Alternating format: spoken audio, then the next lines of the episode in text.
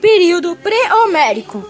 Esse é o período no qual a civilização grega começou a se desenvolver. A mitologia, a região, a linguagem grega, as, as primeiras formas de escritas desses povos, as armas, as arquiteturas, as artes, a navegação e o comércio. Povo minoico.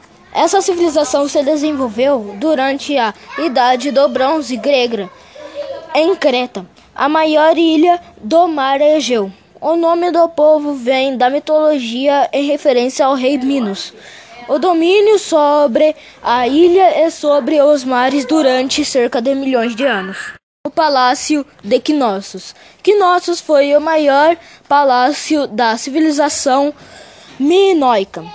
É uma das grandes obras monumentais da chamada Idade do Bronze o povo de Micênico.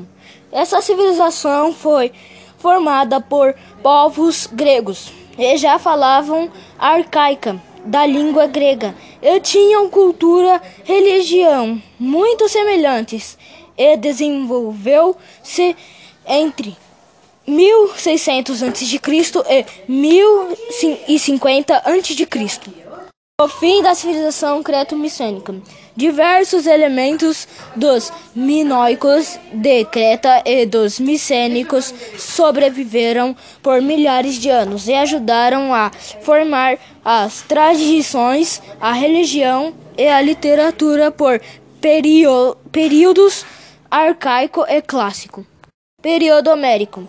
Após a desintegração da sociedade micênica, começou a começou o período chamado da Idade das Trevas, ou Homero, Homérico. Os dois nomes têm relação com as fontes de estudo para os historiadores. Lídia e Odisseia. Os poemas de Homero são importantíssimos não apenas atualmente, mas também durante o período da Grécia Antiga. Ilídia narra em 24 contos escritos em um versos.